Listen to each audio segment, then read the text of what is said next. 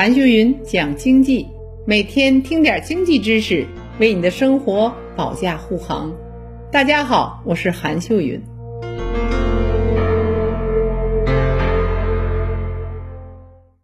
所以保险业传统的渠道，保险代理人一直饱受争议。从去年以来，保险行业就出现了大调整，百万保险代理人由于各种原因就离开了保险业。五大上市保险公司同步裁员，优化代理人团队，这可是大动作。那保险公司为何要这样做？而保险代理人的路在何方呢？你知道吗？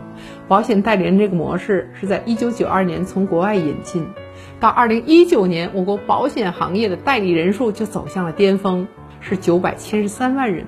我国保险市场的规模从2014年的2万亿就跃至2020年的4.5万亿。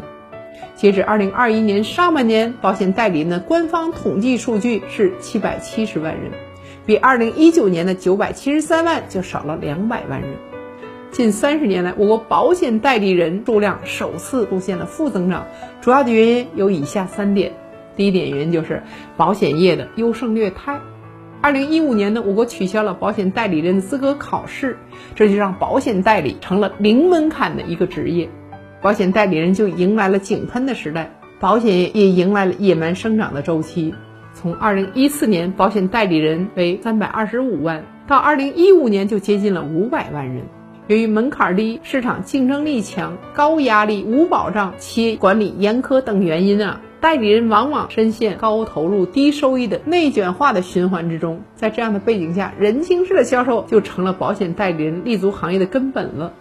但当人情耗尽了，代理人只好离开这个行业，这也是为何国内累计保险代理人从事的人员就超过了五千万，保险代理人依旧是个短缺的职位，离职率高加上淘汰率高，都高达了百分之八十。因此啊，创造一个健康可持续发展的保险行业的生态，这就成了监管层和整个行业的共识了。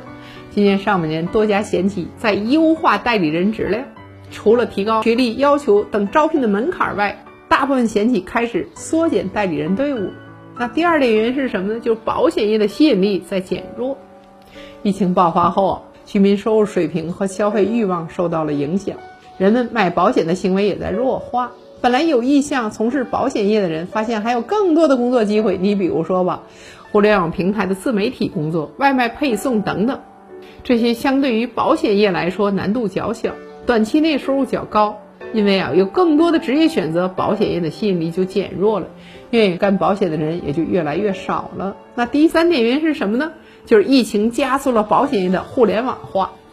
数据显示，二零二零年互联网人身险业务平稳增长，累计实现规模保费是两千一百一十点八亿元，同比增长百分之十三点六。与线下保险营收相比，互联网保险有场景碎片化。交互频次高、交易时效强、不受时空限制等优势。当消费者通过网络平台买保险和赔付时，线下业务就受到了考验。数字化的保险代理公司不仅能够在多家保险公司中针对客户需求做匹配，而且员工的专业度较高，导致线下保险人的从业难度就加大了。在强考核压力下无法承受，最终被公司清退或者个人主动辞职了。面对如此行情，保险代理人该何去何从呢？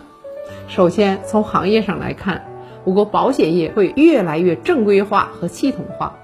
我国从发展中国家向发达国家迈进，没有健全保险体系作为支撑，就会对国家财政产生较大的压力。保险能有效缓解财政的难题。那另一方面呢，是居民保险意识提高。大家看啊，一九九一年国内人均保费约为每人的三美元，到了二零一九年，我国保险人均保费为每人四百四十一美元，这一水平还远低于国际均值约八百二十美元每人。我国保险人均保费还要继续追赶国际的均值，所以说，我国保险的市场不但没有进入冬季，反而是春意盎然。当收入提高后，买保险的人会越来越多起来。其次呢，从保险代理人自身上看。无论是传统的保险公司还是经纪公司，都在强调代理人优质转型。各大险企从数量增长向质量增长转变，注重提高人均产能，要打造高质量、高产能、高收的三高代理人。要想持续做好保险代理人，重要的是提高自己的学习能力。有人说我学呀，我每天都在学。